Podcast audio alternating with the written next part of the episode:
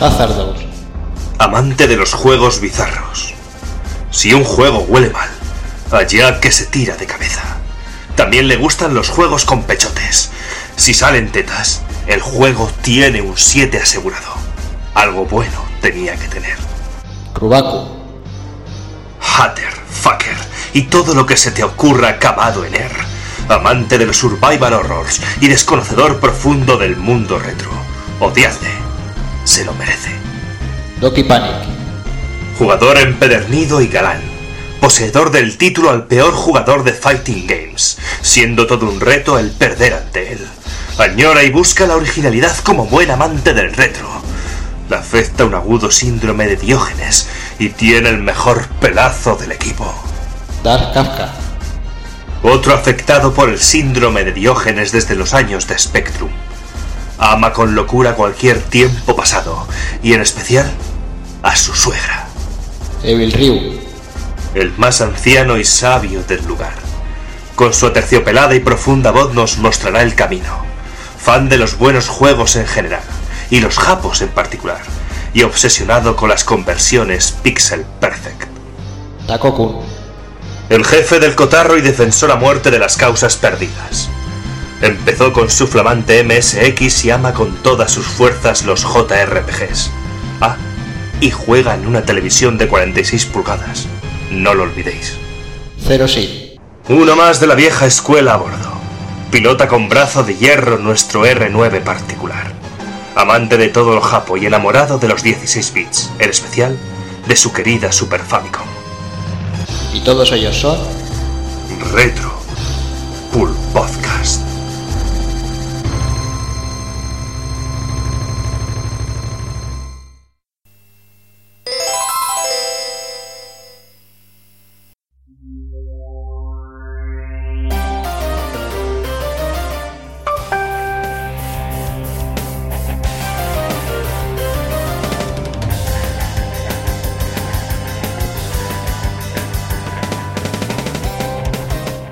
buenas, bienvenidos a Retro Pool Podcast. Sí, habéis oído bien, eh, Retro, sí. Pues sabíamos que tarde o temprano llegaría, pero bueno, ahora explicaremos cómo va el, asunto. Dejadme primero dar las gracias a- al amigo de Doki Juan Pablo Ordóñez, game designer y profesor de la universidad, que nos ha, hecho este pedazo de tema de, inicio para el programa y que bueno, que pasará a ser el buque insignia de, del Retro Pool Podcast.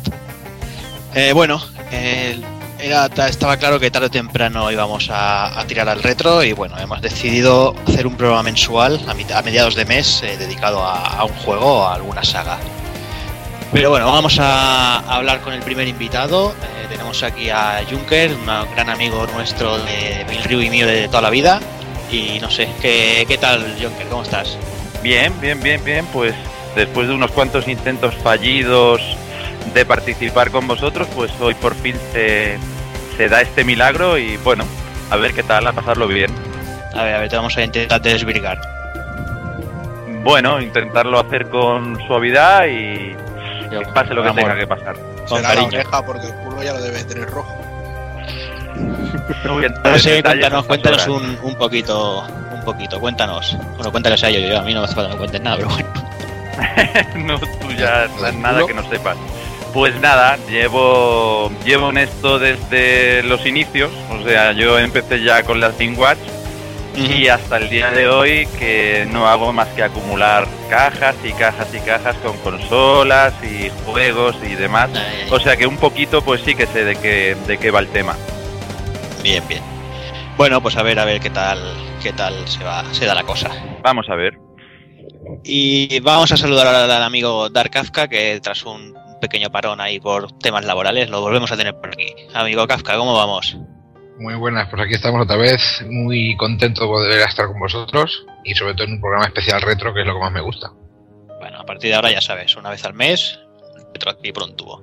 Como las veces que hago el amor, o sea que bien. Pues ya, ya está bien, una vez al mes ya, ya es una buena marca. Ah, una vez al mes, entendí una vez al año. Joder, No, no, no. qué bien. Lo malo va a ser que esa vez te coincida con el día del programa. No, pero yo soy multisistema, puedo atender a dos cosas a la vez. Ya lo saben esto, yo hago gimnasia, hago lo que sea, lo que haga falta. Sí, sí, eso, es- eso está bien. Otro de los que repiten, eh, Taco Kun, que también lo tendremos por aquí. Muy buenas. Pues sí, por aquí estaremos tocando los cojones un poco Bueno, y hablando del vicio antiguo. Que ya somos muy Bien. viejunos todos. sí, sí, demasiado. Y nada, eh, otro también por aquí eh, que tiene el retro amor en las venas, el amigo Doki. Sí, que ya, ya había ganas de un programa dedicado únicamente al retro. Y como bien dice el amigo Taco Kun, que ya, ya esto huele a que somos un poco viejunos aquí en el mundillo este. Y ya tenemos mucho cariño y ya vamos diciendo, ya cuando nosotros jugábamos a.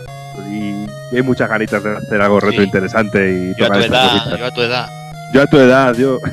y yo, como Ay. nuestro querido invitado, también soy acumulador de cajas y de juegos y, tengo a Diógenes aquí todo el día Sí, metido. no, aquí creo que creo que todos aquí. Retrógenes, el síndrome, el Retrógenes. síndrome de retrógenes. Sí, sí, totalmente. Y nada, y si hablamos de retro, ¿quién mejor que hablar de retro que, que el gran amigo Evil Ryu? Muy buenas. Pues aquí encantado y sobre todo de haber engañado a Yanker para meterlo aquí en el rollo. No ha sido muy difícil. ¿no? No, no, aparte, bueno, hoy hablaremos de una cosa que tú y yo tenemos bien, la probamos bien a fondo. Sí, sí, sí, sí, desde luego. Y bueno, y, y deseando empezar a hablar de, de, de retro y bueno, yo el- el- la palabra diógenes y retrodiógenes me podría definir perfectamente. Pues bueno, pues vamos, vamos al lío, ¿no?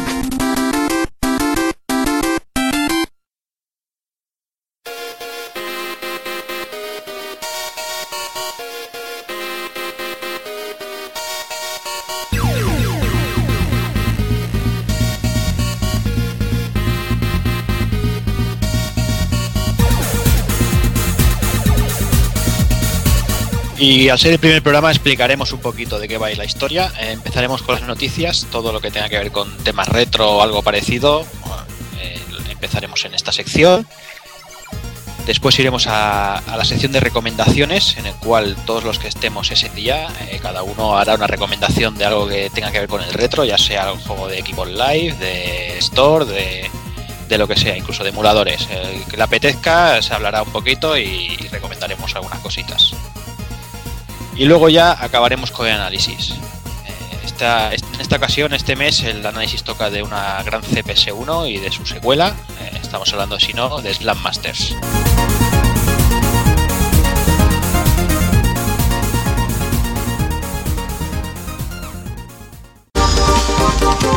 Visítanos en pulpofrito.com. Te esperamos.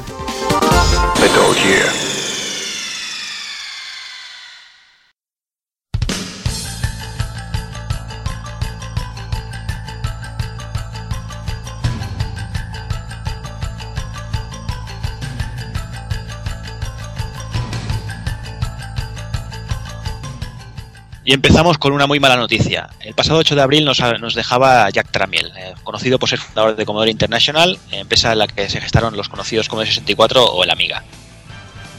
Tramiel nació en Polonia en 1928 en el seno de una familia judía y como ya podéis imaginar no tuvo nada fácil. Durante la Segunda Guerra Mundial su familia primero fue enviada a un gueto de judíos, después fueron enviados a Auschwitz, allí donde perdió a su madre, y más tarde él y su padre fueron enviados al campo de trabajo del Dr. Mengele eh, y allí perdió a su padre. Lejos de hundirse, eh, tras acabar la guerra y ser rescatado, Tramiel emigró a Nueva York y se unió al ejército americano y allí aprendió a reparar máquinas de escribir. Trabajó que continuó haciendo en su propia tienda mientras se pluriempleaba trabajando de taxista. Esa tienda se llamó eh, Commodore Portable Typewriter. Tras las máquinas de escribir llegaron las calculadoras y posteriormente dio el salto al naciente sector de los ordenadores para hogares con el Commodore PET. Luego Commodore 64 y finalizó con el Commodore Amiga. En los 80 Tramiel compró a Warner la división de Atari Inc. tras el conocidísimo crack de los videojuegos del 83 y esta la, renombró como Atari Corporation. Y Tramiel fu- fue creado como su CEO, que, bueno, que fue intermitentemente hasta 1996 en el que él vendió la, compañía. Para que veáis el, el nivel que tenía este hombre, el eslogan de su compañía en los 70 era, era tan fácil como construimos PCs para las masas y no para las clases. No sé, eh, yo creo que este hombre fue un fundador, fue el tío visionario. eh, yo creo que podía estar a, a la altura del Steve Jobs de, de hoy en día. eh, no sé, Kafka, tú, tú de Commodore, ¿cómo andas? Yo como tengo muy buen recuerdo porque un vecino mío tenía una de las múltiples versiones que yo no sé cuántas versiones habría, habría pues yo que sé, 7, 8 versiones distintas, incluso había una argentina más rara que el copón. No sé muy bien, pero yo el juego que más recuerdo, tío, era el juego de Brulí este de los farolillos, que era un bicharraco ridículo que daba saltos para allá y para acá y no sé, siempre fue un ordenador que, me- que estoy detrás de conseguir alguno fun- que funcione para mi colección, pero me está costando bastante porque a todos o le faltan piezas o no funciona bien. Pero vamos, que yo junto con el Spectrum lo considero uno de los, de los mejores microordenadores de aquella época. Sí, yo, yo también lo recuerdo con muchísimo cariño, no porque lo tuviera en aquel momento, sino que tenía que ir a casa de mi vecino a jugar, porque yo era poseedor de un Spectrum en aquel momento. No sería el mismo vecino. ¿Eh? Puede ser. Que no sería el mismo vecino. Puede ser, pero era un cabrón que le tenía una envidia horrorosa. Y a día de hoy le sigo odiando, 25 años después casi. Y, y sobre todo recuerdo el, el sonido, que era la polla. eh, Aquel el sistema de sonido este SID, creo que se llamaba. El chip ese de sonido era una auténtica maravilla. Y luego, aparte, es que era un ordenador carísimo, porque en aquel momento eran, creo, 75.000 pesetas. Creo que estaba en el momento de salida. Y tengo mucho, re- mucho, mucho recuerdo de, del juego de Aliens, que me gustó mucho. Bueno. le- le tengo. Que luego, por lo que iba leyendo en algunas revistas así, sabía que había otra versión americana que era completamente diferente, porque allí salía una versión con, con disco en vez de con cinta y que era casi como era era multicarga que podía que tenía imágenes de la película y todo el rollo y claro aquí teníamos una versión completamente diferente Bueno, eh, mi, mi vecino tenía una amiga, no tenía un 64, o sea que disfruté de ya de la, de la versión potente, que funcionaba con, como ya sabéis con un 68000. Y la verdad que me iba con el, me iba a jugar al kickoff eh, con mi mando de Mega Drive que se podía conectar en, en el Amiga y, los recuerdos buenísimos, sobre todo la, la música la máquina cuando me enseñaba los juegos de Synopsis de Shadow TVAs y, y, bueno y muchos más, las demos que había en el Amiga, un auténtico pasón. Uno de- creo que es uno de los mejores ordenadores que, que pueda haber visto en la hora de ordenadores personales a la hora de jugar. Juegos Sí, que luego, esos intent- buenos. luego intentó dar un salto raro al mundo de las consolas y fue cuando empezó ya a tambalearse un poquito el sistema, porque al intentar entrar un poquito en combate contra Nintendo y Sega en aquel momento ya, pero como ordenador yo recuerdo que era una auténtica pasada y, y- y era, y era increíble. Comparado con lo que teníamos en aquel momento con el Spectrum, a mí me, a mí me gustaba mucho más, en el sentido sobre todo, que como vuelvo a repetir, en el, en el sistema de sonido que era una auténtica pasada. Ay, acuérdate que muchas muchas de las fotos que venían en contraportadas de los juegos eran de la versión de Amiga, Sí, que era la que, que era la que se veía más más curiosa normalmente. Claro, pero es que en aquella época, tío, también nos teníamos que ceñir a ese tipo de cosas, incluso a cuatro imágenes guarras que salían en las pocas publicaciones que teníamos. No era que como ahora, que meses o años antes de que salga un juego, ya tenemos imágenes, tenemos vídeos, tenemos fotos, pero en aquel momento estábamos ansiosos de cualquier imagen y cualquier imagen como la que tú dices que era una imagen de una amiga, nos la colaban y nos lo queríamos y éramos más felices que otra cosa. Ya ves. Y piensa que, que en aquella época nos vendían los juegos por la portada y por la foto de nocilla. Claro que sí. Lo dice, a ver qué les veo que lo dice, tío. Ah, nocilla. Claro, has dicho que dije nocilla, yo digo nocilla. Yo es que la nocilla la uso para otras cosas, tío. Bien hecho, bien hecho. En aquella época no utilizarías para otras cosas, coño. Sí, yo sí, yo he sido siempre muy Sí. viciosa. Mucho. Sí. Sí. yo tenía un perrito. No, no, no, no. No, no. A partir, a partir de ahora vamos a, vamos a hacer un pacto entre nosotros, vamos a hacer un pacto de caballeros. Eh, vamos a intentar no hablar ni de nocilla, ni de deberes de matemáticas, ni decir la tremenda frase de secuela espiritual, ¿vale? Es decir, es decir, Kafka fuera, no. ¿Dónde hay que firmar? Bueno, int- vamos a intentar, eh, vamos a intentar hacerlo. No sé si lo lograremos, pero lo intentaremos. Eh, sobre eh, la amiga no le preguntaré al amigo Janker, pero bueno, eh, No, él no, era de la competencia. Sí, yo fui de los que se fue a la otra acera y bueno, yo conseguí un Atari. Yo era de Atari ST. Pero Que la verdad tampoco creo que tuviese mucho que Turrican 2 envidiarle está a- mejor en Amiga, ¿eh? Que sepas que está mejor en Amiga. Bueno, ese es un debate que todavía no he cerrado. No, pero te lo ciego yo, como el debate que muchos debates Él te que tú y yo tenemos. Sí, imagino que sí. La verdad es que sí que estaban mejor en Amiga, pero bueno, yo mi, mi proveedor era de Atari y yo lo que me interesaba era conseguir los juegos y bueno, esta era la manera más fácil que tenía, conseguir un Atari. Está claro. Y para que te mueves un poquito más en tu ambiente, eh, también deciros que hoy, día 23 de abril, eh, cumple 30 añitos el Spectrum. ¡Felicidades! ¿Qué me dices, amigo Yanker del Spectrum? Bueno, pues el Spectrum fue eh, para mí pues mi, mi infancia prácticamente, porque es el que más horas me ha robado de, de no estar con, con los amigos jugando al fútbol o, o haciendo cualquier cosa de críos. Y mi debilidad pues eran las aventuras conversacionales. Yo Ay, con este tipo de juegos mm, me podía tirar horas y horas y horas y horas. Y bueno, yo era muy feliz, la verdad, jugando a ellos. Y desarrollé la imaginación bastante, bastante gracias a ellos. Para mí era mucho mejor que leer, que leer un libro. Yo, la- yo me acuerdo de, de que te conocí y ya me hablaste del Renegade. La sí, vez que nos yo conocimos, pero empecé hace con el muchos años. Renegade. sí, sí, es cierto. Yo, mi, mi primer gran juego de, de Spectrum 48K fue, fue el Renegade.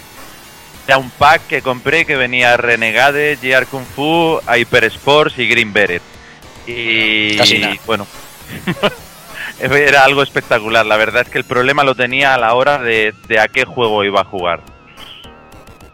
Pero el Renegade era mi favorito. Por no hablar después de su secuela, Target Renegade y, y, bueno, muchísimos No me digas Renegade que- 3 que te mato, ¿eh?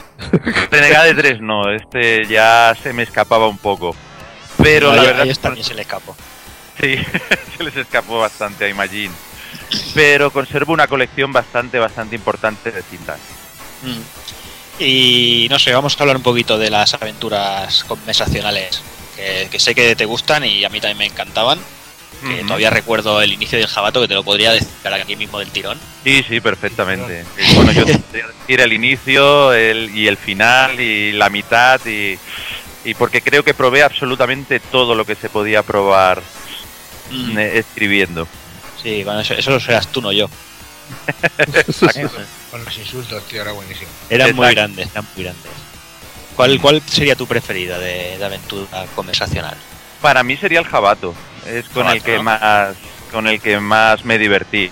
Pero la trilogía de Cozumel, la, La aventura original. la aventura original, el Quijote, bueno, todo el que caía en mis manos eh, lo acababa terminando. Además con la particularidad de que por aquel entonces no había guías ni había absolutamente Bueno, nada. claro. Y te quedabas atascado o te las arreglabas tú mismo o el juego se, se acababa ahí. Y la verdad es que yo puedo presumir de haberlos terminado prácticamente todos. Bien, bien, bien. ¿Y tú, Kafka, qué me dices del Spectrum? Pues yo ya lo he comentado alguna vez, pasé del Spectrum directamente luego a las consolas, porque aunque mi hermano tenía una amiga, pero lógicamente mi hermano mayor, eh, lo típico que en- ponía minas antipersona, alambradas y tal alrededor suyo y no podía ni acercarme. Entonces yo, estoy, heredé el- haciendo, estoy haciendo verdadero esfuerzo de no decir una gilipollez cada vez que decís tenía una amiga. tenía una amiga, pero- sí. pero es Sí, que ese es el pero problema, sí que, que yo nunca he tenido amigas, tío. Entonces yo estoy acostumbrado, o sea, puedes hacer el chiste cuando quieras. Y yo heredé el Spectrum, tío. Y la verdad es que luego siempre, siempre se lo he dicho a mi hermano que se lo agradezco haber heredado el Spectrum, porque gracias a, a mi Spectrum 48K, tío, las tardes, como bien dice John, que las, las tardes que pasé y todo lo que viví.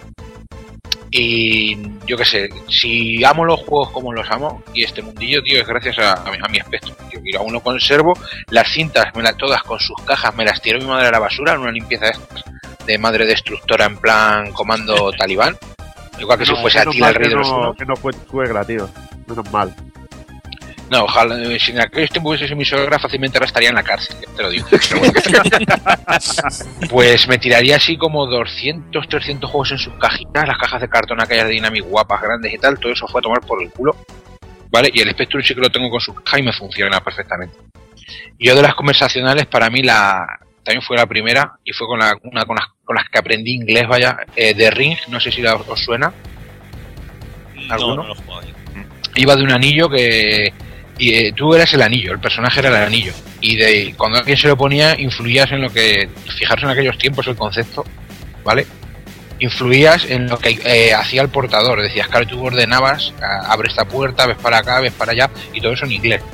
Pero el concepto aún recuerdo, tío, alguna, algunas frases, tío, que te partías con el anillo de No sé, tío, y era, era buenísimo. Y españolas, para mí, la, la, la mejor, junto con los pájaros de Van Gogh, de Bangkok, perdón, ya me he ido a los pintores, De Van Gogh. es la, la primera de la trilogía de Kozume. Yo, el, el- uno de los mejores puntazos de la historia de los videojuegos para mí es cuando empiezas la empiezas en pelotas y tú no sabes que vas en pelotas y te metes en el pueblo y te meten a la cárcel, tío. Que tenía- resulta que tenías que haber buscado unos pantalones mojados, haber los puesto. Eso y el profesor de la escuela. Eso es, es, impagable. Y vale que me emociono. Y tenéis que hablar vosotros también. Ya Sí, pasó. Vamos ya a ver, a ver qué nos cuenta Doki de ya pasó, ya pasó. Pues yo también un poquito como Kafka, pero no con lo de la suegra, sino con, con el tema de que yo también salté directamente del Spectrum a las consolas y tengo el recuerdo de... ¿Eh? Que te da envidia lo de la suegra, tío. Me reconócelo. envidia, sí, sí, sí, sí. Me dado envidia lo de la suegra, sí. Y la- no, y, y- y yo tengo el recuerdo ese de mi Spectrum que yo lo compré con un pack que venía con las, la pistola Sinclair, que se llamaba Sinclair, y con un montón de juegos y de aventuras conversacionales muy poquito porque no era muy ducho en, en el tema. Recuerdo con mucho cariño una de ellas, la de la diosa de Cozumel, que, que me, que me gustó bastante, pero no pude terminarla porque no, no iba mucho conmigo el, el género. Y lo que sí, yo era que en aquella época estaba todo el día metido, me miraba las clases y todo para meterme en los salones recreativos. Y yo llegaba luego a mi casa y tenía mi cinta de Altered Beas y yo creía que jugaba casi a lo mismo. Uf. Y yo me lo pasaba igual de bien y lo disfrutaba tanto. Con, con los, los arcades que tenía en Corisco de mi pueblo, con los que luego lo tenía en mi, en mi casa con las cintas. Y todo muy ¿Pero bonito ahora. Dime, dime. No.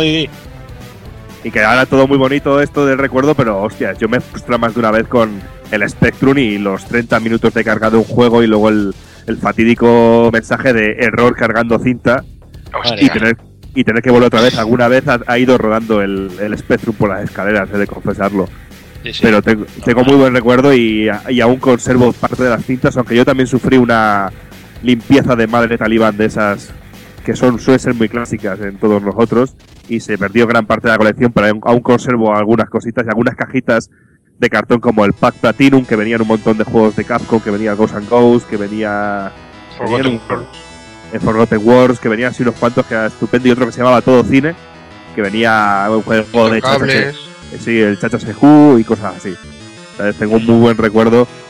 Y ¿sabes? también alguna publicación, porque en mi pueblo teníamos la posibilidad de ir a diferentes tiendas para comprar. Y que no, no vendía, solo tenía que ir a, o a la gasolinera, a las típicas cajitas que vendían al lado de la cita del Fari. o pedir, o yo me conformaba con una revista que traía las demos de, de los juegos de Spectrum y tiraba de las demos y de los juegos completos. La Que recuerdo, A micro la micro hobby que me venía el, pre- el juego de Livingstone, supongo, tío, y estuve casi un año dándole vueltas a ese juego porque no tenía otra cosa para jugar en aquel momento. Sí, pero tengo un recuerdo muy bonito y realmente sí, el cariño que yo tengo al mundo de los videojuegos y a que esté aquí hoy con vosotros seguramente sea por el Spectrum, sin lugar a dudas. Sí, sí. No, lo que me quería decir antes que, que fíjate cómo somos, que en aquella época nos conformábamos con unas, unas conversiones bastante paupérrimas en la mayoría, en la mayoría de los casos. Y, y luego la gente se queja. Yo sé de gente que, que tenía una versión de que no tiraba el Strider el osito para arriba y se cambió, se cambió el juego de la consola. ¿Verdad, David? Vaya, vaya, vaya. Pero bueno, eh, hablando del Spectrum otra vez, yo no, yo por mala suerte, o bueno, por desgracia no pude tenerlo. Eh, tuve un ordenador personal Astra PCW que la verdad que era para matarse. Siempre quise tener un Spectrum, pero bueno, tuve la suerte que, que me dejaron uno y, y probé unas cuantas cositas llamadas Game Over. Eh, uno que un juego que me encantó que fue el Midnight Resistance que, que lo hizo Ocean encima con unos gráficos así tipo caricatura y que les quedó estupendo y, y la verdad que un 38K encima que era retro total aquello ya. Tenías que poner el cassette fuera tío y era la caña. Y, y disfruté como un loco. Y sobre todo siempre se te quedaban las ganas viendo aquella, aquellas micromanías del Rambo 3 tío tan gigantes tío y viendo tanta cosa, tío, allí, digo, joder, tengo ganas de tener un Spectrum y, y la verdad que me quedé un poquito con las ganas, pero bueno, la verdad, lo, que, lo poco que pude disfrutar, quedé contentísimo.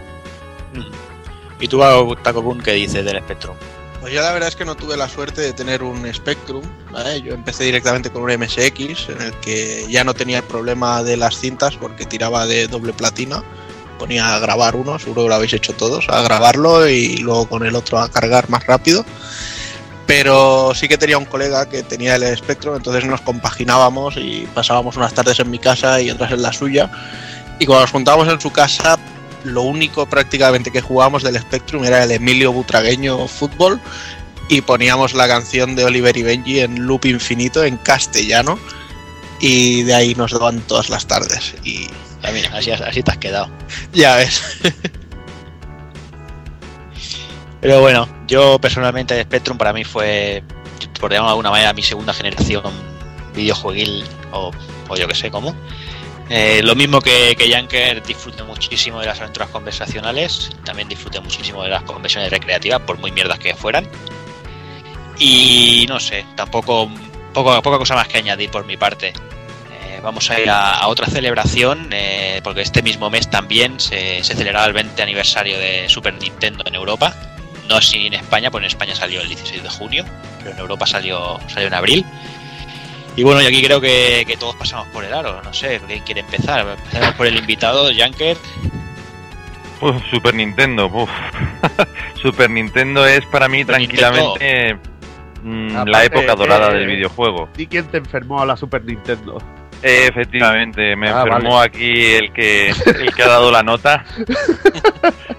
Y además lo hizo de la manera más cruel posible porque fue con un Street Fighter 2, un Super Contra 3, un Castlevania y bueno, mm, la verdad es que eso fue un clic en la cabeza que, que no olvidaré jamás. Y luego además el señor Evil Ryu era mi distribuidor, por decirlo de alguna manera No lo digas, no lo digas. de juegos. y bueno, es que no había semana en la que no consiguiese como mínimo, como mínimo una joyita. Entonces lo que ha supuesto para mí Super Nintendo pues es mm, Enfermedad. eso. Sí, enfermedad total, las mejores horas de la adolescencia y creo que algo ya irrepetible. Sí, no, totalmente seguro. Totalmente de acuerdo. Orenín, Neville Ryu, venga. Pues yo ya ves, imagínate, vendí la Mega Drive que todo por el Street Fighter y la enfermedad, tío. Es que el Street Fighter 2 en aquel momento lo era todo. Y tenía una Mega Drive con, con muchos juegos y salió la Super y no había manera. Entonces no había trabajos y estas cosas, era, era joven. y había que conseguir la de había que conseguirse el Street Fighter y la verdad que quedé entusiasmado. Pero bueno el error de, la Mega Drive se subsanó consiguiéndola después. Y qué decir de la Super Eh, yo me la pillé con el bueno con, lo que venía que era el Super Mario World y, la verdad uh, que te viniera una consola con un juego de esa calidad impresionante impresionante. Y, y la primera y recuerdo sobre todo con mucho cariño la, la primera jornada de juegos que empezaron a llegar con el Super Como decía Castlevania Yankee, la 4 primera jornada fue sí, espectacular. espectacular. Super Castlevania 4 Turtles in Time eh, Contra 3 UN Squadron eh, es que unos titulazos que, que se te iba la olla. Y eh, la consola aparte tuvo mucho seguimiento las compañías japonesas como Konami y Capcom estaban a tope en, la, en el aspecto de, de RPG fue impresionante también con Enix y Square a tope y, y nada, una de las más grandes de todos los tiempos. Y, no, y si hablamos de, de RPGs y de Square, podemos hablar con el amigo Taco Kun, que seguramente alguno le daría. Pues sí, la verdad es que sí, que esa época fue para mí también la, la más gloriosa y dorada. Y creo que sí, que jugué a prácticamente todo lo importante que llegó a Occidente. Final Fantasy, Chrono Trigger, los Lufia, el Earthbound y cosillas así. Y bueno, yo en mi caso la compré. El principal motivo también fue porque estaba enfermado en las recreativas al Street Fighter. Así que enganché el pack del Super Mario World, Street Fighter y dos mandos y, y aquello ya fue brutal. Y ya se puede acabar el mundo si hace falta. Sí, estoy convencido yo también de que ha sido la mejor consola que ha habido y, y nunca habrá nada igual. Doki, Pues yo quería decir, lo mismo que habéis dicho todos, y yo también pillé la consola en su momento, unas navidades, con el Street Fighter 2 y el Super Mario World y los dos mandos, porque también estaba enfermo a los juegos de lucha, aunque es famosa mi lo malo que son los juegos de lucha, me gustan mucho, bueno, pero me gustan voluntad. mucho, no puedo evitarlo, yo tengo voluntad y lo intento. Pues y yo recuerdo de, de tardes con. pero pero viciando a tope y, y también que es la consola con la cual me inicié los RPG y intenté jugar a todo lo que, lo que iba saliendo. Incluso yo, es la aquella época en la que me piraba las clases para jugar en japonés a los bola de dragón e ir traduciendo cada dibujito, cada carácter, decir esto es, un- esto es un kame, esto es una guardia, esto es. y de ir pasándome los juegos también así en, en japo de, en aquel, en aquel momento. Y tengo la sensación de que nunca va a haber una época, quizá porque todo tiempo pasado fue mejor y tenemos esa sensación todos, pero yo creo que es una época que no se volverá a repetir porque era un consolón y como bien habéis dicho tenía un catálogo de lanzamiento que tú lo veías en las cintas promocionales que venían con ciertas revistas y era imposible resistirse a comprarse una Super Nintendo en, aqu- en aquellos días, totalmente imposible, porque era un maquinón, eh, las tardes que me pasaba con el Super Mario World, pero brutales, jugando y rejugándolo, pasándolo de todas maneras, eh, sa- eh, sacando todos los mundos, era una, auténtica- una auténtica, una auténtica barbaridad. Y Kafka, ¿tú qué opinas? Bueno, yo eh, lo voy a resumir en- con dos conceptos. El primero, que para mí es la mejor consola de la historia, para mí. Hay muchas muy buenas, muchas, pero para mí es la mejor consola de la historia Y tanto. y no acepto. Para mí, eh, repito, para mí. No, Y segundo, eh, el, el mejor recuerdo que tengo de ella fue el día que la, que la compré, porque fue poco menos que una violación. Porque resulta que por aquella época mi padre tenía un videoclub, ¿vale? Y antes habíamos comprado eh, pues el Spectrum, la la amiga para mi hermano, la NES, alguna cosa más, y siempre íbamos al corte inglés a comprar. Pues resulta que la, Super Nintendo llegó un señor con patillas al videoclub de mi padre y le dijo a mi padre, oye, tengo esto, a ver si lo quieres comprar. Abrió el metro del coche y sacó cuatro o cinco Super Nintendo con las cajas que parecía que se las habían follado. Se habían corrido encima, o sea, traumático. Y yo allí con una cara de gilipollas que lo flipas, ilusionado pero con miedo. Digo, este tío, claro, y faltaban manchas de sangre en las cajas, es lo único que le faltaba a las cajas, ¿sabes? Y pelos, pelos así arrancados, arañazos y una mano al lado de- agarrando las cajas, tío. Y fue el señor ese con patillas, tengo la cara grabada, tío, en, la- en el recuerdo y cada vez que juego a la Super Nintendo me acuerdo del señor y sigo diciendo, ¿de dónde habrá sacado el hijo puta este cinco consolas así de esa manera? Y esto a grandes rasgos, niños, ha sido la historia de mi vida.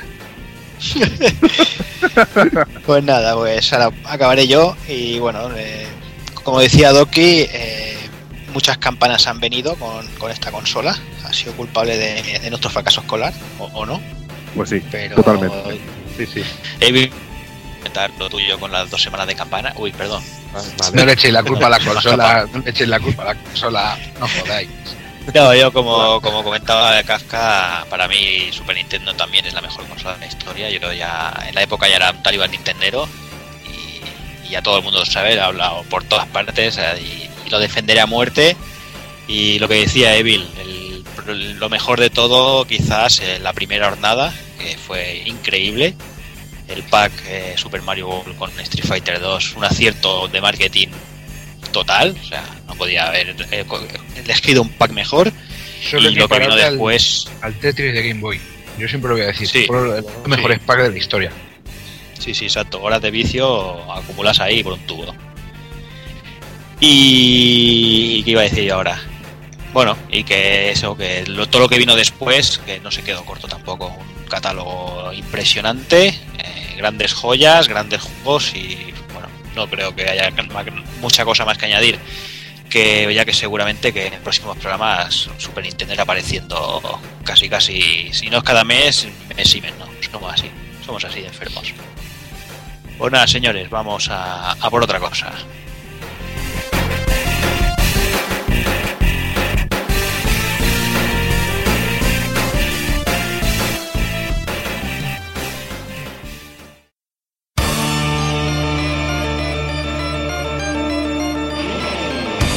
Y recuerda, si no te mola hacer un calamar y quieres estar bien informado, pásate por el blog pulpofrito.com. También puedes seguirnos en Twitter y Facebook.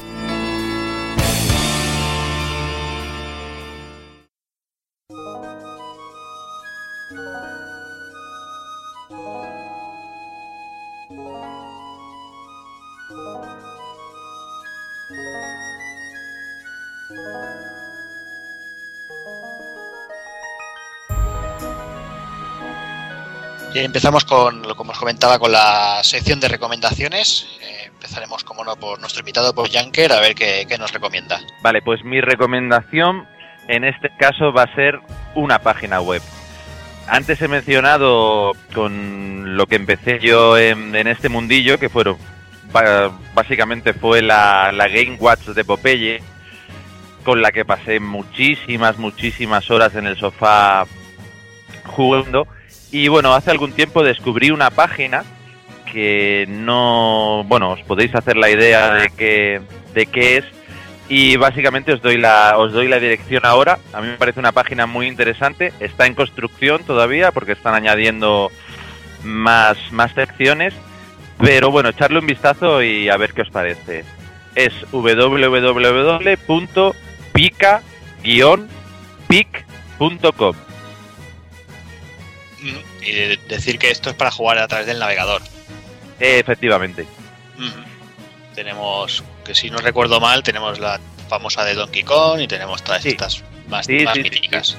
A mí me ha robado unas cuantas horitas. Sí, no, yo también estuve dando al Donkey Kong una temporadilla. Sí, además hay, mag- hay- bueno, hay Game Watch inéditas aquí, como por ejemplo la de Arale. Correcto, correcto. Pues muy bien, pues la apuntamos a nuestros favoritos y, y bueno, que la pruebe todo el mundo que no la haya probado. Y vamos ahora con la, con la recomendación de Taco Kun. Pues yo la verdad es que me habría cortado los huevos si en nuestro primer programa de retro nos hubiera recomendado Chrono Trigger. Así que esa va a ser mi recomendación de hoy. Lo podéis encontrar prácticamente ya en todos los sistemas. O sea, en su día costó sangre por jugarlo porque tenías que jugar al cartucho americano o japo. Pero ahora lo tenéis en PSN, en consola virtual, en iOS, en Android y sobre todo, bueno, en Nintendo DS también y sobre todo las versiones móvil que vienen en castellano, ¿vale? Por primera vez. Y bueno, qué decir del juego, pues que en aquella época estábamos todos flipados con, con Dragon Ball y, entonces pues ver los diseños de Akira Toriyama, que no lo vamos a negar, toda su puta vida ha dibujado los mismos personajes cambiándoles la ropa, pues era como decir, hostia, un juego de rol con, con alguien que se parece al Son Goku y la Arale y la Bulma y tal. Y entonces pues estaba guapo y bueno, decir que tenía una banda sonora fantástica, el sistema de combate estaba genial, es el primer juego en el que yo vi, que no digo que fuera el primero que los tuviera, las técnicas combinadas entre dos y tres personajes. Y bueno, saltaba, a mí me tocó mucho ya ver cómo los combates pasaban en el mismo sitio en el que estabas. Una vez ya salía el enemigo, que se iban moviendo por la zona, pero nunca cambiabas el plano de la, de la zona. Eso era un, un punto muy guapo. Y nada, esa es mi recomendación para hoy. A ver si salváis el día de Lavos. Muy bien. Pues vamos ahora con la recomendación de Doki. Bueno, pues yo pues no podía dejar el primer programa eh, con mucho respeto a la recomendación del amigo Taco Kun, porque Chrono Trigger es uno de mis juegos fetiches de siempre. Pues no podía dejarle el primer día sin hablar y comentar un juego de Treasure y nada más nada menos que Alien Soldier, que es un pedazo titulazo de Mega Drive que me tiene loco, que me tenía loco y me sigue teniendo loco a día de hoy. Un juego de 1995 que lo podéis encontrar ahora mismo o comprarlo en cartucho, que es lo suyo, para jugarlo en vuestra Mega Drive. O también lo podéis encontrar ahora mismo por 800 puntos de Nintendo en la tienda de Wii. Y es auténtica pasada. El juego es un run and gun divertidísimo y ya es- desde el principio, ya cuando tienes que elegir el nivel de dificultad, ya te dicen que puede ser súper fácil o súper difícil, sin términos medios. Y, y nada, que es una auténtica maravilla, es un auténtico lujo. Te dejan elegir el tipo de disparo y eligiendo uno u otro es un tipo de estrategia diferente. Y es una auténtica maravilla el título y yo creo que es un fundamental de, de aquellos tiempos y que ahora mismo jugarlo es divertido, muy, muy divertido. Es Tresur, no hay más. Es Treasure. Y ya está. Muy bien, pues apuntado queda para el que no haya jugado, que bueno, una asignatura pendiente. Y vamos a ver, Evil, que nos cuenta. Pues yo recomiendo un juego de la consola virtual de Wii, eh, de estos que son de importación, que hay un apartado especial de, de juegos de importación con algunas joyitas. En este caso un juego de Mega Drive que se llama Glade Lancer, de la compañía Masaya, eh, que ha hecho conversiones como Hellfire, Assault Suite Leinos, Assault Suite Valken, Alien Cybernator aquí, que hizo el mejor Prince of Persia, la mejor versión de Prince of Persia para mí, que es la de Super Nintendo, mejor la Japo, que no estaba que no estaba censurada, y vamos, que, que son unos, unos máquinas y, y un juego de, de naves que no, a la vieja usanza, que no llegó aquí al mercado occidental y que tiene una música cojonuda y un desarrollo increíble, ¿eh? un montón de planos de scroll y es una maravilla técnica y jugable que los amantes de los matamarcianos de antaño no deberían perderse. Muy bien.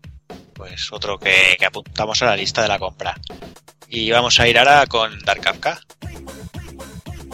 Bueno, pues yo viendo la temática de- del programa de hoy del especial con Saturday Night Masters, pues yo recomendaría para seguir con las hostias el Street of Rage 2, ¿vale? Que lo tenéis en los bazares. Y el cual es uno de los mejores juegos de no solo de Mega Drive, sino de todos los tiempos.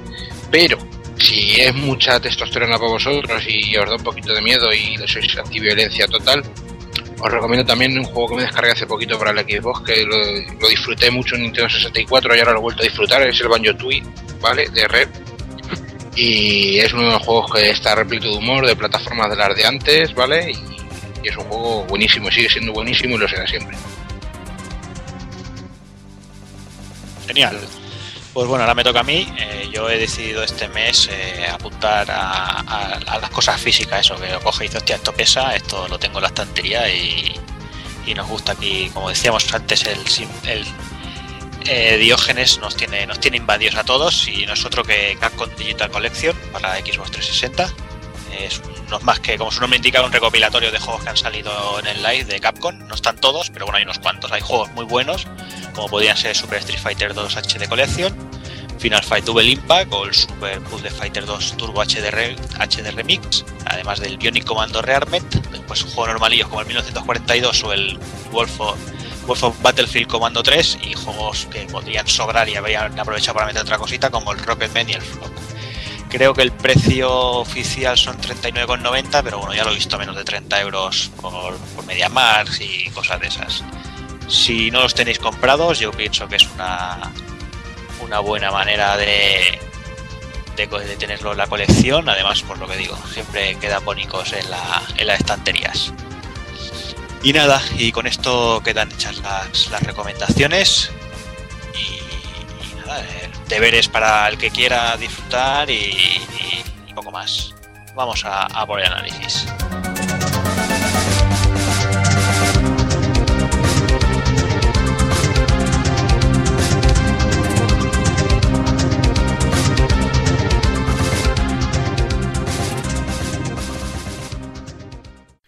Y hoy, para este Retropult Podcast, os traemos un tema arrange de la banda sonora de Genso Suikoden 2.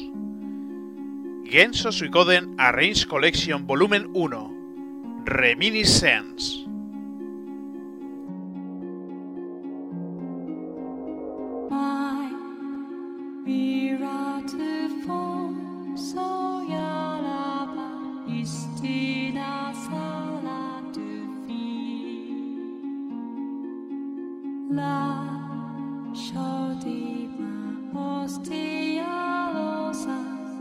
Christina Shepherd.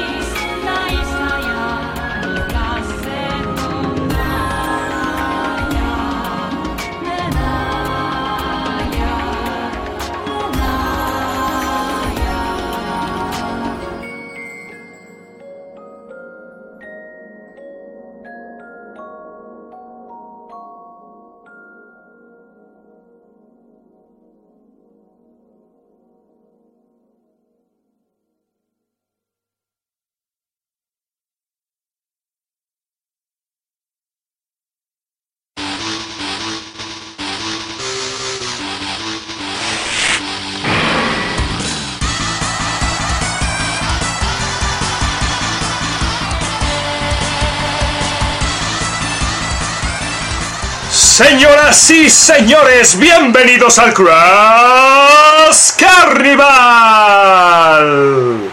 Bienvenidos al evento principal de la noche. Bienvenidos al combate por el cinturón de la CWA. En la esquina izquierda, con 125 kilos de peso y una altura de 1,92 m centímetros, desde Estados Unidos, el caballo salvaje de Florida, Lucky Colt.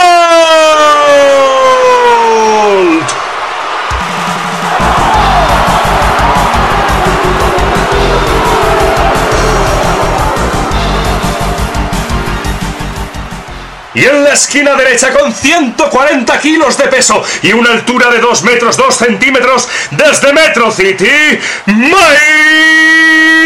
de Macho Hagar.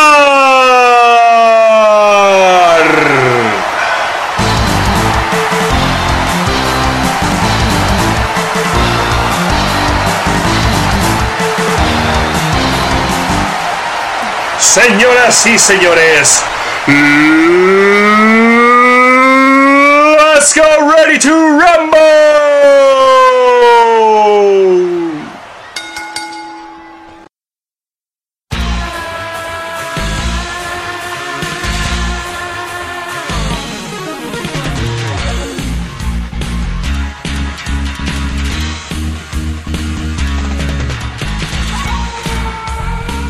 A finales de los 80 y a principios de los 90, el género del wrestling estaba, estaba en auge, tanto por, por eventos televisivos como los videojuegos empezaban a, cobrar un poquito de protagonismo.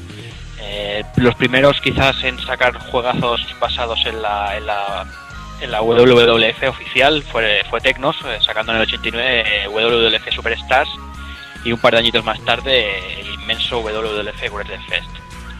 Pero claro, eh, debido a este auge está claro que, nadie iba a dejar pasar, ¿no? El, tema este, pues eh, en 1993, antes de la salida del juego que hoy nos ocupa, Muscle Bomber, SNK, sacó su, su arcade de wrestling Fight Suplex, que aquí más conocido, por ejemplo, como Three Combo.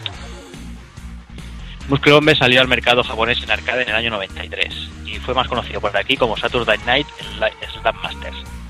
Además coincidió con una gran cantidad de joyas. Sí, porque además el año 1993 fue un año muy rico, muy generoso, digamos, en clásicos. Y así a grandes rasgos podemos recordar a Mega Man X, Virtua Fighter, luego tenemos los Dragon Ball Z Super Butoden, Secret of Mana, incluso el Zelda Link's Awakening, ¿vale? Hay mucha cantidad de juegos ese año que, que merecen ser recordados. Sí, sí, hay una, una cantidad. Eh, bueno, para el que no lo sepa, el juego estaba funcionaba sobre la placa CPS-1 de Capcom, eh, conocidísima por tener grandes joyas y alguna decepción. ¿No, ¿no es cierto, Bill Ryu? Bueno, sí, para mí la peor quizás es el Magic World, pero bueno, hay alguien que le gusta, lo siento, a mí no me gustó.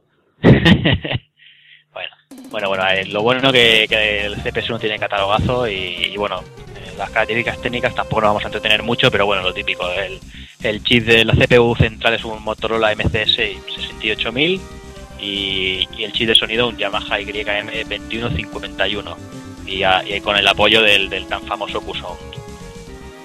Pero bueno, vamos, vamos a, a lo que importa que es el juego y vamos, vamos a por la historia. Bueno, pues la historia se resume así a grandes rasgos. eh, poquito pues lo típico también de este deporte espectáculo, ¿no? En, los años 80 fue tuvo un gran éxito, ¿vale? Y surgieron un montón de federaciones a lo largo de todo el mundo. Pues algo parecido a ocurrir una realidad. Lógicamente surgió una gran rivalidad entre ellas y para unificarlo un poquito a todos, ¿vale? Pues ocho de las- organizaciones se combinaron para formar la CWA, que son las siglas de Capcom Wrestling Association, esto lo diría mejor el Bill Ryu, ¿vale? que estaba liderada, estaba liderada por Víctor Ortega, que era el primer campeón unificado de todas, era un, un berraco. De repente el que, este el que berraco, sale en la intro petando la camiseta, ese es. Vamos, Sí, sí. con, con los pezones que cortaban cristales, ese señor. Sí, bueno, ahí Entonces- todo, todo, todo ciclado. Todo ciclado. Entonces el, el Jamao este pues desaparece, nadie sabe dónde está. Entonces, claro, como es la- el número uno, el campeón, pues todo se, des- se desorganiza, se entra en un brutal. Entonces aparece la oscura BWA, digamos la Blood Wrestling Association, que eran los, creo sí que eran berracos de verdad, que eran los, los malos, digamos, los más oscuros. No, una panda de hijos de puta, vaya. Entonces ganaron para, eh, aprovecharon para ganar un poquito de popularidad y para evitar el fracaso, digamos, pues, los directivos de la compañía original decidieron crear un tour mundial llamado Crash Carnival, ¿vale? Para buscar al nuevo campeón y parar todo este, todo este pitorreo.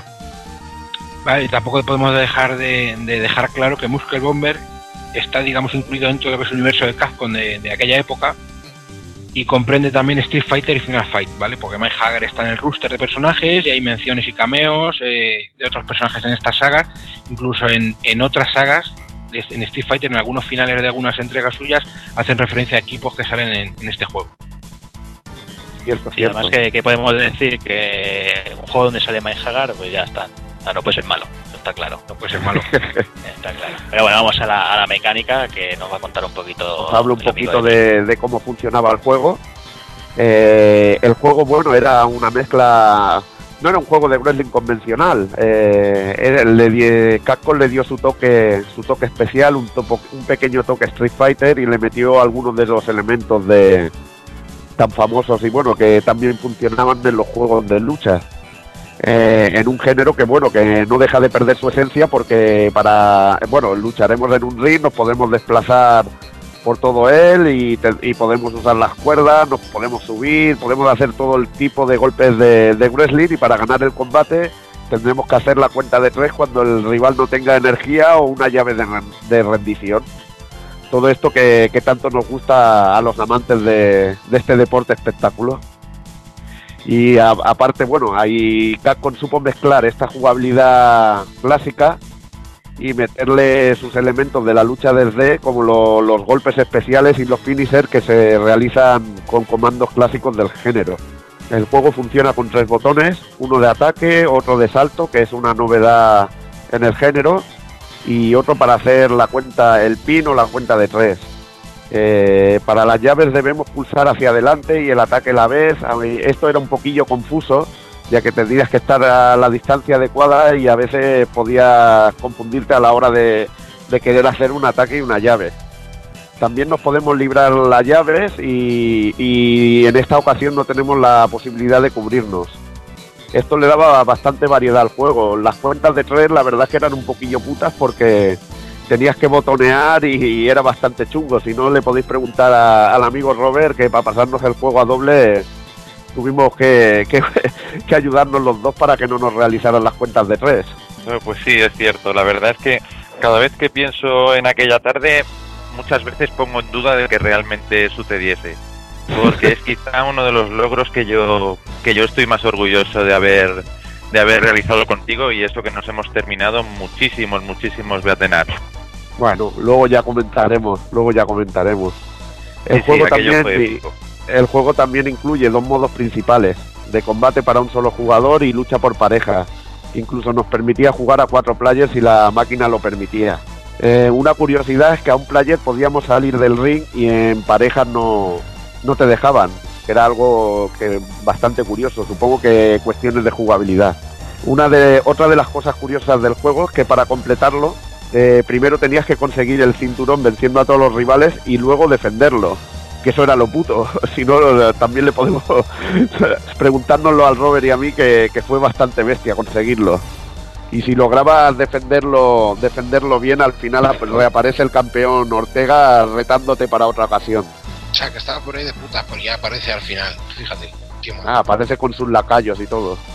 Ya te digo, y cuesta, y cuesta sacarlo, ¿eh? Sangre, sudor y lágrimas, cuesta sacarlo. Y muchos intentos. Ahí, ahí, ya te digo, tío. Hay muchas monedas de 5 duros ahí. Bueno, yo la verdad es que jamás vi li- la, la máquina recreativa. Yo me comencé en el juego, creo que como el amigo Abel Ryu, con, con la conversión de Super Nintendo. Y descubriéndolo a través de las revistas primero y, y cuando pillamos el juego que lo flipamos, la verdad. Y vamos ya con los personajes. El diseño de personajes corrió a cargo de Tetsuo Hara, y como supongo que muchos de vosotros sabréis, es el dibujante de, Hokuto no Ken, o más conocido como el Puño de la Estrella del Norte, donde se encargó de los diseños principales de los personajes. En el juego podemos escoger entre ocho personajes principales en el modo on player y los dos jefes en el modo de parejas. Como suele pasar en, la- en el wrestling, cada personaje tiene su, entrada con su música especial.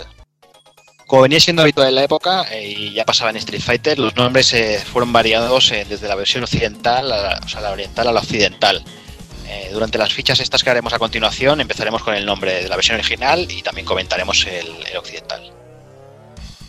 Pues en primer lugar tenemos a Alexei Zarazov, ¿vale? En la versión de occidental es Biff Slankovich. Es ruso, ¿vale? Es el hijo de un político y recibió desde niño entrenamiento en wrestling, practicando también diversas artes marciales y ganando varios campeonatos. No le gusta ser un showman más, ¿vale? Le gusta estar muy concentrado en el combate, es un luchador muy puro. Y estuvo en el gimnasio de Mike Hagar entrenando junto a su rival y amigo Lucky Colt, ¿vale? Gunlock.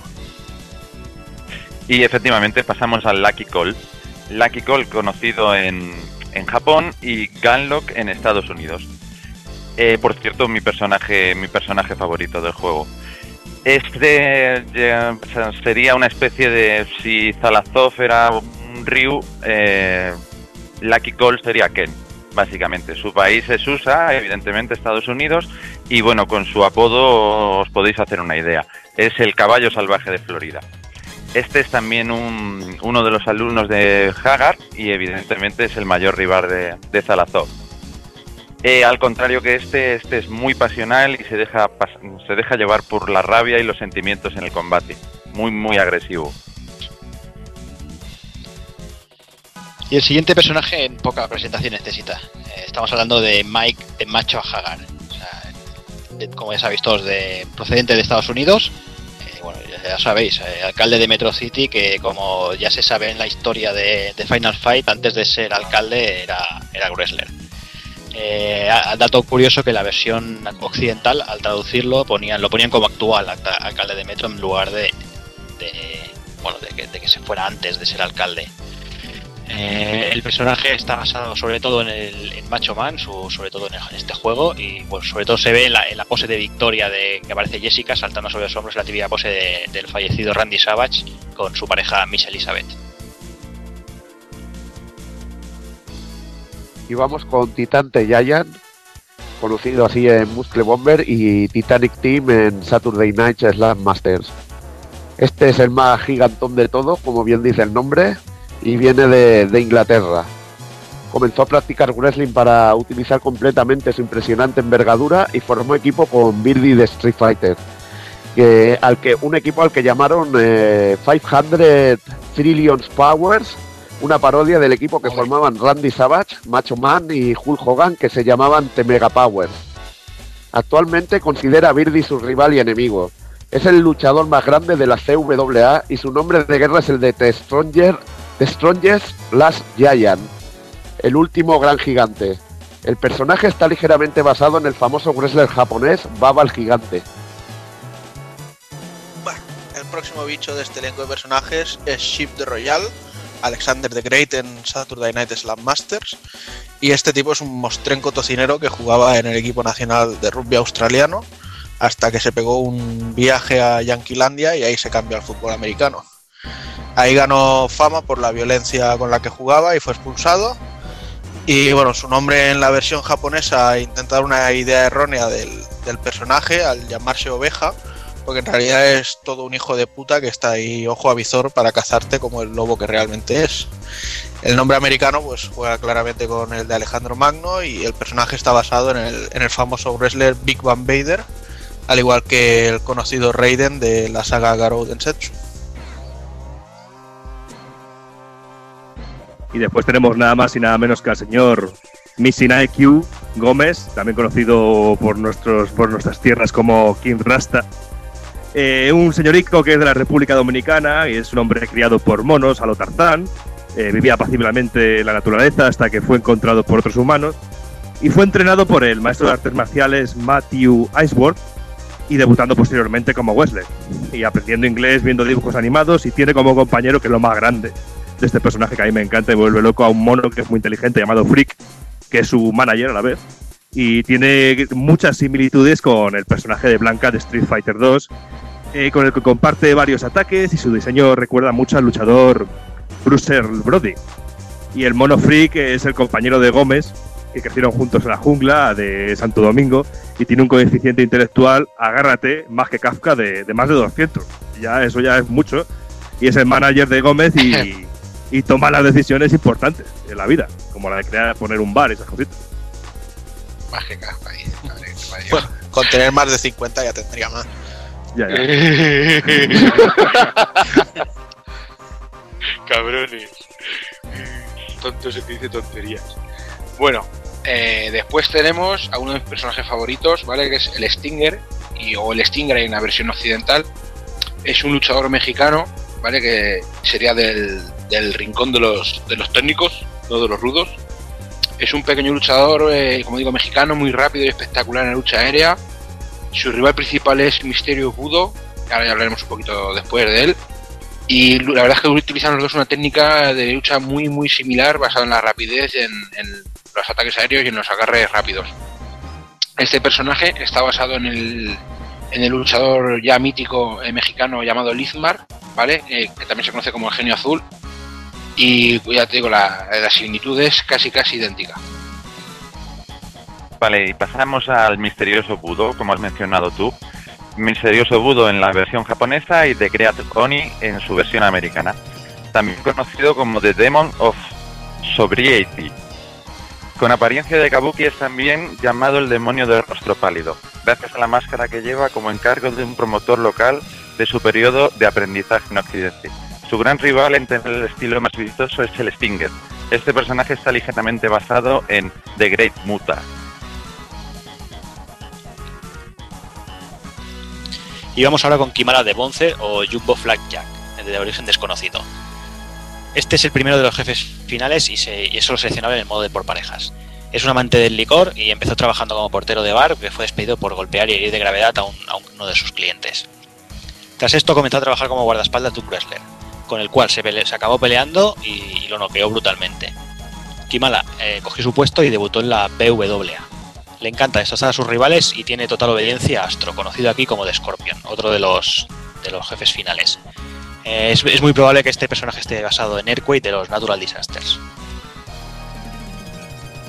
Astro, o The Scorpion, más conocido como The Scorpion en Saturday Night Last Master, también de país de origen desconocido, es el jefe final y mi personaje favorito, la verdad. Solo jugable en el modo por parejas, un luchador enmascarado cuya verdadera identidad e historia está sumida en, la oscuridad. Es el líder de la oscura asociación de wrestling, la BWA, y es el jefe final del juego y villano de la saga. Los movimientos de Astro están basados en el wrestler japonés Tiger Mask, pero su nombre americano recuerda a Black Sport- Scorpion de la WCW. La máscara también se parece mucho a la del luchador mexicano conocido como Tiniebla. Como veis, una mezcla de malos malosos y, personajes que la verdad le dan un, tono a este jugador de, de malo de los buenos. Luego tenemos a Víctor Ortega, que no tiene nada que ver con Pacheco y que en Slam Masters también se le conoce como Víctor Ortega. Eh, no se sabe de dónde viene, aunque sospechamos que podría ser sueco nacionalizado en Estados Unidos. Lo sospechamos porque sí. Eh, es el wrestler que aparece en la intro del juego, no, no se puede seleccionar en esta primera entrega. Y es el campeón invicto de la CVA y reina con, con su puño de hierro tras derrotar al, al antiguo campeón. Misteriosamente un día desaparece del ring al ver que no había nadie lo suficientemente fuerte para poder representarle un reto y permanece perdido u oculto durante un año. Haciéndose sueco. Exacto. Por eso decimos que es sueco, ¿no? Claro. Tras el conflicto tras el conflicto que tienen en la CVA, pues eh, Ortega reaparece de acuerdo a los planes de Astro, que incluían la sesión del cinturón y tal, para participar otra vez en la lucha. Vamos, que era una pantomima de guion para ganar pasta. Y bueno, su personaje está basado en Superstar Billy Graham y en Hulk Hogan, que a su vez se basó en este primero. Y por último tenemos al señor Harry Hicks, el señor árbitro del juego, que los fans lo adoran porque aparece en todos los juegos y es un personaje muy carismático que encontramos siempre y que es todo un gustazo encontrarnos con él en mitad de los combates. Y vamos ya con uno, con uno de los apartados también destacados, que es otro que no es otro sino el apartado musical, eh, con unas piezas eh, impresionantes. Eh, de este apartado se encargó Masaki Izutani, responsable de la banda sonora de Capitán Comando, entre otras. Eh, también estaba por ahí Toshio Kajino, eh, que trabajó en los primeros títulos de Capcom para, Super Nintendo. Eh, otro de los que han trabajado fue Shiun Nishigaki, que, es compositor del, tema de Kami y de Feilón de Super Street Fighter. Y también Nobuhuri Ohuchi, que trabajó en varios juegos de CPS1 y CPS2. Este mismo, además, este mismo equipo aparece junto en varios proyectos.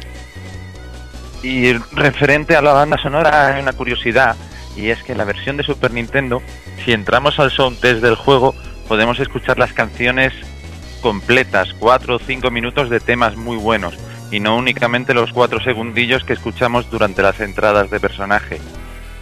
Sí, y hablando de, de versiones, eh, el arcade fue, fue conversionado a Super Nintendo, Mega Drive y FM Towns. Eh, yo la verdad es que descubrí el, juego en, en la Virtual Jump, lo descubrí en Super Nintendo y sobre todo viéndolo a través de las ilustraciones que iban saliendo de Tetsuo Hara en la revista V-Jump. No sé cómo los descubristeis vosotros el juego.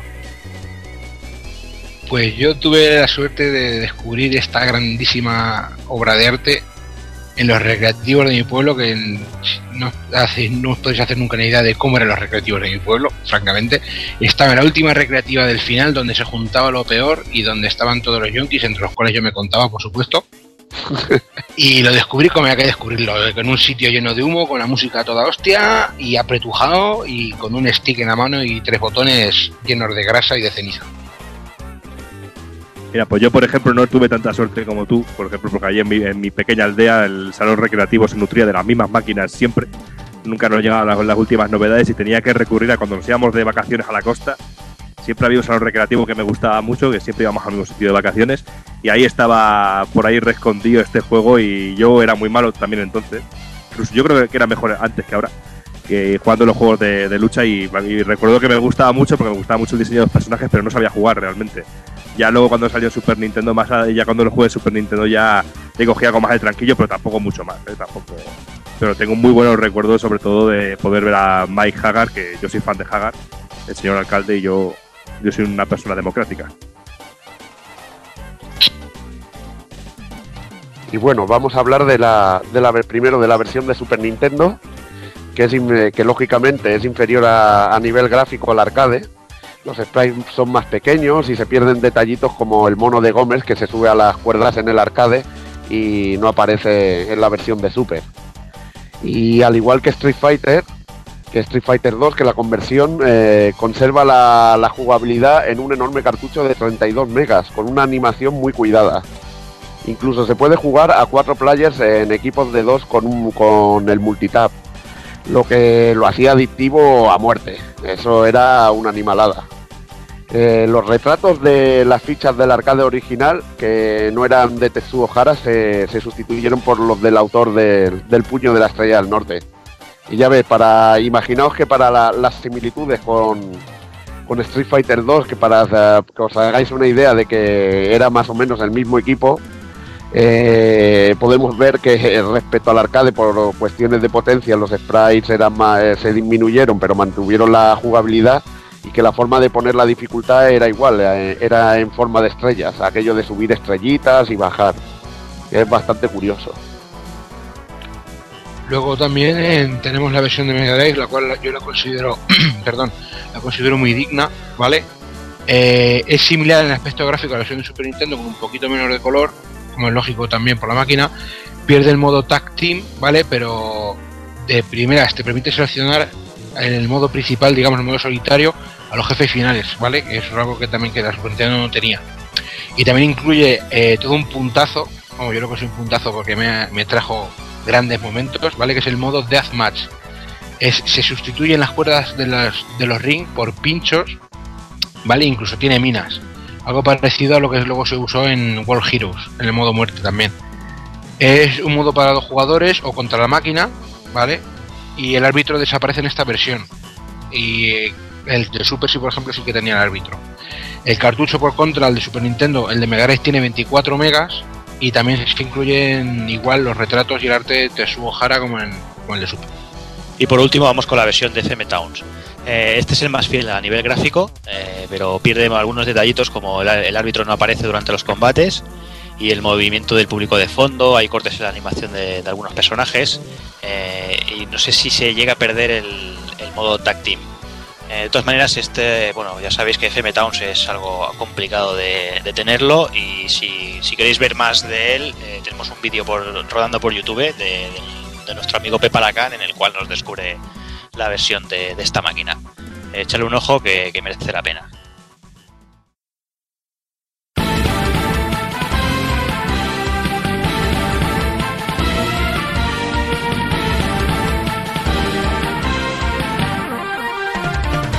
Diciembre de 1993 Capcom sacó una revisión del arcade a fin, eh, con unos cuantos añadidos como ya solía hacer, bueno, como solido hacer durante casi toda la vida. En esta ocasión la CWA ha creado un nuevo torneo llamado Head Up Scramble y que decidirá qué, equipo será el campeón por parejas. El juego no tiene el modo a un jugador, pero tiene sutiles cambios que mejoran la jugabilidad. Eh, sigue, eh, continúa con, con el esquema de los tres botones, pero en esta ocasión el botón de pin eh, hace las llaves y así evita el error de confundir el ataque con las llaves. El gran el añadido de, de esta revisión es que, podemos bloquear eh, en plan como podría ser Knights of the Round, eh, evitando así que el agobio de los ataques a distancia. También se añadieron dos golpes especiales nuevos, un ataque doble lateral y un golpe giratorio por cada personaje. También se podía, por ejemplo, escoger el mismo personaje los cuatro jugadores. El juego no fue porteado a ningún sistema y tenemos ahí una, serie de equipos prefijados. Tenemos por un lado el Hyper Cannons eh, con Zalazov y Colt, el Exotic Warriors con Gómez y Ironi, el Deadly Brothers con Titan y Stinger, el Knuckle Busters con Hagar y Sheep, eh, Silent Assassins con Astro y Kimala. El apartado musical, como podéis imaginar, es prácticamente idéntico, ya que el juego es básicamente el mismo juego con cuatro mejoras. Y el, equipo que se encargó de- del apartado técnico es exactamente el mismo.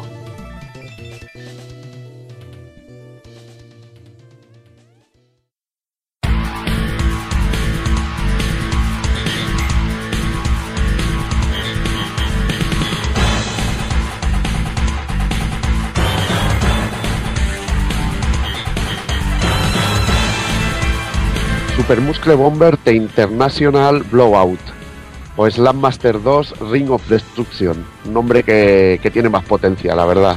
Esta vez el occidental, un nombre cañero. Secuela oficial de, de Muscle Bomber que apareció en 1994 y que cambia la jugabilidad de antaño y se transforma ya en un juego de lucha 2D en un solo plano con ligeros toques en forma de, de llaves y técnicas de wrestling. Eh, desaparecen las cuentas de tres y el combate como en los juegos de lucha 2D tan, tan abundantes en la época se acaban al agotar la energía del contrario. El juego funciona con cinco botones, dos de puños, dos de, patada, de, de patadas y uno para llaves. Esta vez eh, el arcade funcionará sobre la nueva y potente placa CPS2 de Capcom. La plantilla de personajes aumenta a 14, con cuatro nuevos personajes jugables, y cada ring es totalmente distinto, con mucho más detalle y personalidad gracias a la potencia de la nueva placa arcade de Capcom. Otras novedades son que si hacemos un ataque especial tras una burla, las palabras con la tipografía super aparecen en pantalla, la misma tipo- tipografía que, que la del logo de Super Street Fighter 2, y que da nombre a la versión japonesa de Ring of Destruction llamada Super Muscle Bomber. También podemos terminar el combate con una llave especial, con lo que incrustaremos al rival en el ring, una especie de fatality tan de moda en la época. En esta ocasión todos los diseños de personajes, retratos y arte del juego son de Tetsuo Hara. En cuanto a la historia, tampoco hay mucha, mucha historia. Eh, Los luchadores de la CWA se juntan de nuevo, pero esta vez junto a los luchadores de la BWA para unificar el campeón que, disputará el título contra Víctor Ortega, el antiguo campeón de la CW CWA, al que tendremos que derrotar para conseguirlo. Y entre los nuevos personajes, pues tenemos a, por ejemplo, de Black Widow, eh, un alemán o alemana, luchador, luchadora de la CWA que combate en Hannover, que lleva un traje especial y juega con sus enemigos gracias a su flexibilidad. Y Capcom juega un poco con la sexualidad de, de este andrógino personaje cuya especialidad es el Frankensteiner. Y en su final se desvela que es una luchadora y no se dice por qué actúa con voz y actitud de hombre durante los combates. Quizá sea porque las mujeres tengan prohibido participar en la CWA. Luego otro de mi personaje favorito de los cuatro caracteres nuevos no es Rip Saber, que es un canadiense bastardo hijo de, de su madre. Tiene el sobrenombre de Pioneer of Hill.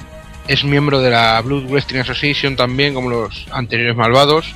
Y poco más se conoce sobre él. Su apariencia de soldado un poquito galler ahí con su melenita rubia y tal. Y su lema, haz todo lo que debas para ganar, ¿vale? Cualquier método es bueno, lo convierte en un luchador letal.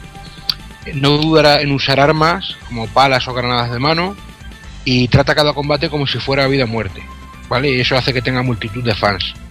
Su estilo parodia a los luchadores que usan todo tipo de tricriminas para ganar, sería, pues como decíamos antes, de Stinger, que era de los técnicos, este sería de lo, que venían siendo los rudos, digamos. El personaje está ligeramente basado en el Sargento Slaughter y un poquito también en Mr. Perfect por la apariencia. Su lugar de nacimiento es Calgary, ¿vale? Provincia de Alberta, y se supone que es una especie de referencia a la, a la familia Hart, naturales de esa misma ciudad. Luego teníamos también a The Grice, que viene de la India, igual que Dalshim, y es conocido como el mensajero del mundo de los demonios, un aterrador luchador. Tiene la cara escondida en una capucha, eso es porque debe ser más feo que pegarle un padre. Y parece Es más. como, es como el Rub, tío. Como el Rub. y parece más un, un brujo maldito que no un, un luchador de, de pressing. Y esconde, esconde en su cuerpo un, un puñado de serpientes y es lo que usará como armas el letales durante el combate. es el Rub. Sí, básicamente. En este personaje siempre me recordó al Xavier de, de Eternal Champions. Pues sí. Ay, qué, qué jue- qué juegazo, ¿eh? Qué juegazo. Y por último, y que aparecía como retándonos en el, en el primer Muscle Bomber, regresa Víctor Ortega, el, sueco nacionalizado en Estados Unidos, que, regresa para, para hacernos pasar pesadillas y, y demostrarnos que es el rey de, Ring of Destruction. Y ya adentrándonos en el apartado musical, eh, bueno, os podéis imaginar, se añadieron nuevos temas eh, a los que ya teníamos de, de las anteriores versiones. Y en los créditos del juego aparecen de nuevo Toshio Kajino y Shun Nishigaki, que ya trabajaron en el primero. Y al que a ellos se les une Isao Abe, eh, que es el autor de la canción de Sagat y de los famosísimos jingles del Versus y el Here Comes a New Challenger. Y ahora vamos a dar paso a unas cuantas curiosidades. Eh, aparece en un cameo en el fondo del escenario de Ken en Street Fighter 02. Zalazov y Colt son mencionados como Hyper Canons en el final de Hugo en Street Fighter 3 Second Impact. A Lucky Colt eh, se le relaciona con el personaje de Guile de Street Fighter 2 en la traducción inglesa. Será por el estilo de pelo, la chaqueta de piloto y los golpes, sobre todo el especial, que, se que parece una serie de Sonic Booms. Es curioso, pero esta relación llegó a la de hermano de Guile al aparecer Gunlock como el personaje Blade en Street Fighter 2 Movie Arcade. Esto se revela al final del personaje, ¿vale? Que se infiltró en Shadowloo como agente encubierto. En las series oficiales, lógicamente, esto es totalmente denegado ya que el juego no se incluye en la historia principal de la serie.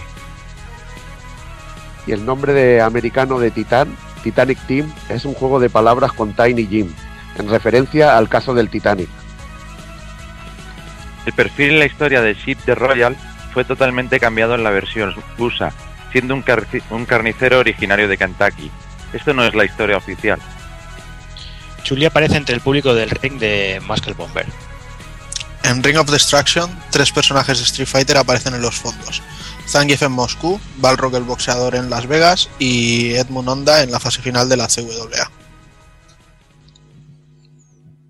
Hay una referencia a Black Widow en uno de los finales de Hugo de Street Fighter 3 Double Impact eh, como su oponente en el tag team con Mike Hagar.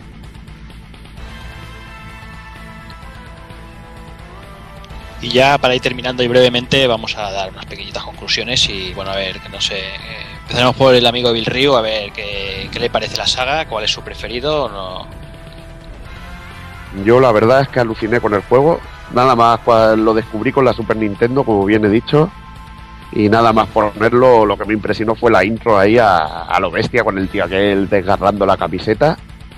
Que era súper eh, súper animal. Y luego cuando probé el juego dije, joder, tiene una calidad, esto es una calidad arcade, tío. Digo, esto pocos juegos hay que sean así. Y bueno, eh, la verdad que me quedaría con, lo, con el primer juego, con el primer Muscle Bomber, porque me, eh, juegos de lucha hay muchos, aunque el Ring of Destruction es un señor juego. La verdad, es una CPS2 con, con unos personajes súper carismáticos y la mar de jugable.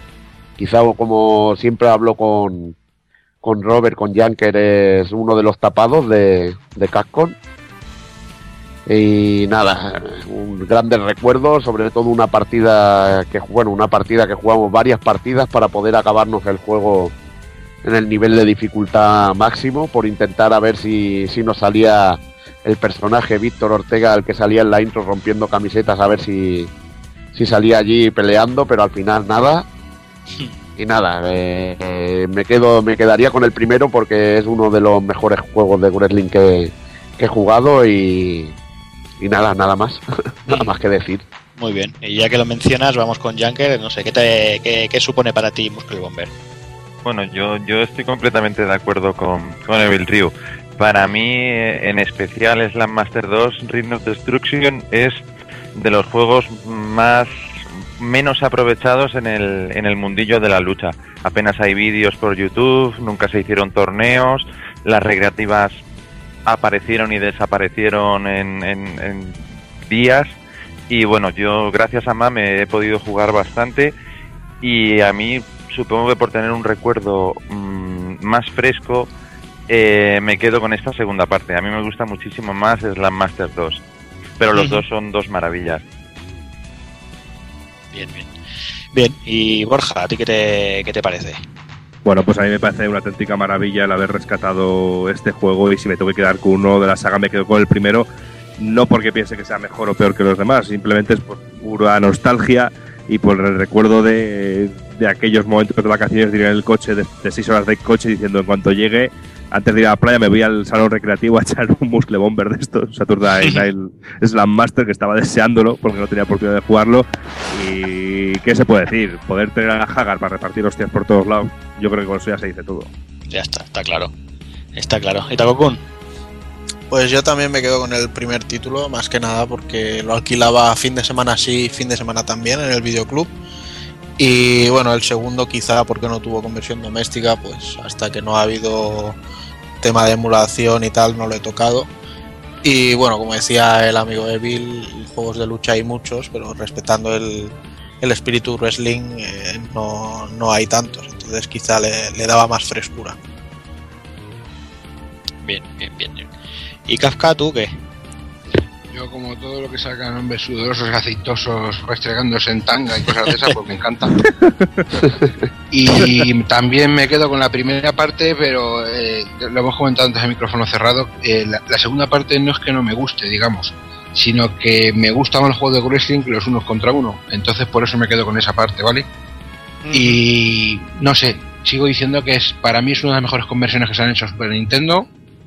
Y si hablamos de juegos de wrestling, ¿vale? Eh, aparte de lo novedoso del sistema de juego, de las llaves, los, los especiales, el botón de salto que da muchísimo juego, yo creo que es uno de los mejores juegos de wrestling de la historia. ¿vale? Por- Y sobre todo de Capcom, que, que en aquella época estaba sembrado. Sí, sí, Es que, es que supo capturar la jugabilidad a tope, tío. Eh, yo me acuerdo que podías correr y hacer saltos súper grandes, lo de subirte en, en las esquinas, postes, sí. tenía cantidad de esto. Luego que encima que yo creo que le daba mucha vida, que no tenían todos los juegos, que quizás solo tenía el Three Boat que tenía movimientos especiales. Que yo creo que eso le daba más vida que otro tipo de juego de, del género. Exactamente. Además que la jugada les podía haber salido rana, como digo yo, porque todo el mundo estaba acostumbrado al típico machaqueo de botones y con mucho eh, eh, stick arriba, stick abajo para hacer una llave otra. Y de repente Sí. la primera moneda que echas, encontrarte con ese ju- con esa mezcla, con esa pues les podía haber salido mal y sin embargo fíjate que bien lo, que bien lo hicieron. Sí, porque lo del botoneo era del Three Boat y era un infierno, la verdad. Sí, sí, y el Effect, pues, todo- todos los juegos de wrestling se basaban en eso, en machacar el botón. Y bueno, yo para terminar también, también me quedo con el, con el primero. eh, y no porque el segundo no me. Bueno, el tercero, la tercera entrega, que más bien sería la segunda, no es porque no me guste, sino porque tampoco tuve la oportunidad de, disfrutarla en la época. Así que, como comenta Janker, eh, lo, lo, he jugado a través de emulación, pero no, no. Yo creo que no es lo mismo. Mm, Yo creo que más o menos está todo dicho. Eh, Creo que le hemos dado un buen repaso a la saga. no sé si, si nos dejaremos alguna cosita en el tintero, pero bueno, como es nuestro primer retro, yo creo que, que ya nos lo sabréis perdonar. Nos hemos, nos dejado una cosa en el tintero. Chicos. ¿De qué? Nos hemos dejado una cosa en el tintero. A ver, sorpréndeme. Que en el, que en el no se pegan de verdad. Eso- Ah, creí que ibas a decir algo de tu suegra. No, no la hemos mencionado, ¿no? no, no, no, no ha salido. Cago en 10. Y ella sí Porque que su pega de verdad. de verdad. A mi suegra además le gustan las llaves romanas y todas esas cosas. Pues ya las, lo, llaves de, las llaves de sabéis. sumisión, las llaves de sumisión le encantan. Pues ya lo sabéis, amigos, amigas, eh, todo esto es mentira, no se pegan, eh, luego se van juntos de cañas y, y nada, ya se acaba. Y nosotros nos vamos, de verdad. y nosotros nos vamos a ir de caña y vamos a por el ending.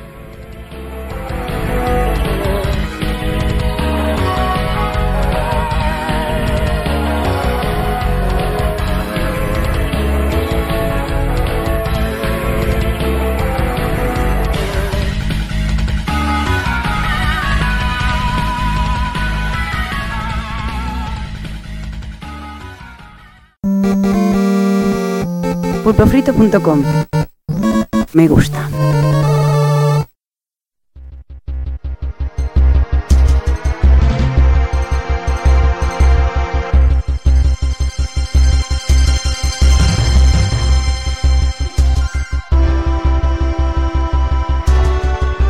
Y llegamos ya al final de, nuestro primer programa retro. Eh, hemos hecho bonito, creo yo, homenaje a, a un gran juego como es Muscle Bomber y hemos tenido a nuestro gran amigo como, como primer invitado, a Janker, que no sé, no sé qué tal se lo ha pasado, si, si, si le interesa repetir algún día. Bueno, yo pues os diré lo que se dice normalmente en estas ocasiones. Para mí ha sido un placer y confío y espero en que sea la primera, pero no sea la última vez que esté con vosotros, porque la verdad es que me he divertido mucho y con ganas de repetir. Genial, ya sabes que esta es tu casa. Amén. A ver, otro que, que tenemos poquito por aquí últimamente, el amigo Kafka, que... ¿Qué tal? ¿Cómo va? ¿Cómo va el bar, Kafka? Pues el bar va, tengo invasores, tengo facturas sin pagar, tengo mi suegra todos los días allí, pues qué quieres que te diga. Fumigado a ver si así ya evito que pase mi suegra. Pero por lo demás, siento que por el bar no podré estar más con vosotros en el, en el podcast, que sabéis que me encanta y me lo paso genial. Y muchas gracias por haberlo montado de tal manera que pudiera participar en este. Os lo agradezco mucho, luego os hago una paja con la boca. Y, y más con el juego del que hemos hablado, que es uno de mis juegos favoritos, tío, y gracias por hacérmelo pasar tan bien y porteros también conmigo. Tontos.